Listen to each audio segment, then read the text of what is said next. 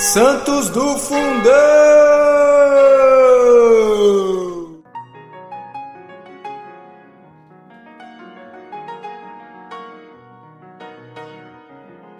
Olá, amados, olá, amadas. Estamos aqui para mais um Santo do Dia e hoje é dia de São Cesário e São Julião, 1 de novembro. A legenda de São Cesário foi por muito tempo uma das mais populares.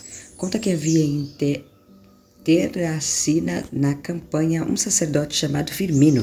Firmino persuadira os compatriotas, inculcando-lhes que a única coisa capaz de salvar a república era atirar um cidadão ricamente vestido ao mar, todos os anos, no dia 1 de janeiro.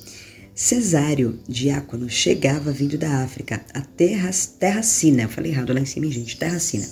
Um dia encontrou um homem finalmente, finamente trajado, jovem e belo, que o impressionou. Perguntou-lhe quem era, e o jovem respondeu que se chamava Luciano e se preparava para morrer. Morrer? Morrer por quê? Luciano contou-lhe o que assentara e Cesário, cada vez mais admirado, depois entristecido, porque o diabo levava inocentes à morte, deixou o pobre e se foi para a casa de um cristão, onde estava hospedado. Ali entrou a rogar a Deus para que esclarecesse os homens de modo que pudesse fazer distinção entre o sensato e o insensato. A 1 de janeiro, todo o povo de Terracina reuniu-se no templo de Apolo, onde Luciano já se encontrava e em breve iria imolar um porco. No meio da multidão, calmo, mas trazendo um rosto, desculpa, mas trazendo no rosto um ar de preocupação e de tristeza, Cesário aguardava os acontecimentos. Quando chegou a hora suprema em que Luciano montou a cavalo e se dirigiu a uma elevação sobre o mar, o futuro santo e Marte rogou ao jovem que não se prestasse a uma tão grande puerilidade. Puerilidade. Em vão. O moço, ricamente vestido, como se fora surdo, a voz da razão, atirou-se ao mar e pereceu. Cesário então gritou: Malfadada república e malfadados príncipes que se comprazem com os sofrimentos e se banham de sangue. Firmino ouviu o que todos ouviram e imediatamente enviou dois homens para deter o louco. Enquanto isso, o corpo do jovem Luciano era retirado das águas. Logo depois de queimado, iriam as cinzas repousar no templo do ídolo.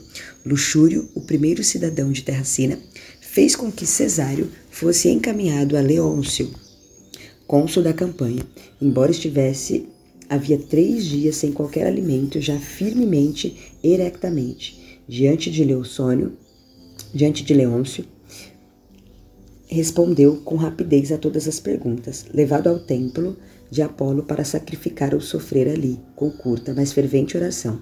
Fez com que o ídolo, desabando do pedestal em que se assentava, caísse por terra e ama, amassasse o sacerdote Firmino. Aquilo, sem sombra de dúvidas, era magia, e como mágico foi condenado diante de toda a população da cidade. São Cesário permaneceu na prisão, aguardando o fim, durante um ano e um mês. Passado este tempo, arrancaram-no do calabouço, e nu, somente coberto com a longa cabeleira que crescera abundantemente, postaram-no diante de Leôncio, que tinha os olhos desmesuradamente abertos, que sucedera ao frio cônsul doutora. Via e via muito bem no rosto do condenado, rosto castigado e enrugado, mas sereno e triste, um intenso clarão. Então, para assombro de toda a gente, converteu-se e, falando mansamente, rogou, suplicou o batismo. São Cesário mesmo batizou e de um padre chamado Juliano recebeu a comunhão, falecendo logo em seguida subitamente. Luxúrio saiu do estupor em que caíra e entrou a dar ordens enérgicas para que prendessem Cesário e Julião. Agarrados, foram metidos dentro de um grande saco e atirados às águas do mar. Pouco depois, Luxúrio, consoante predição de São Cesário, era picado por uma serpente e morria miseravelmente enquanto os dois mártires, recolhidos por um piedoso cristão, eram sepultados carinhosamente. É mais uma história aí para gente é, pra, que nos impacta, né? A vida desses mártires aí. Bom, que roguem por nós nos céus.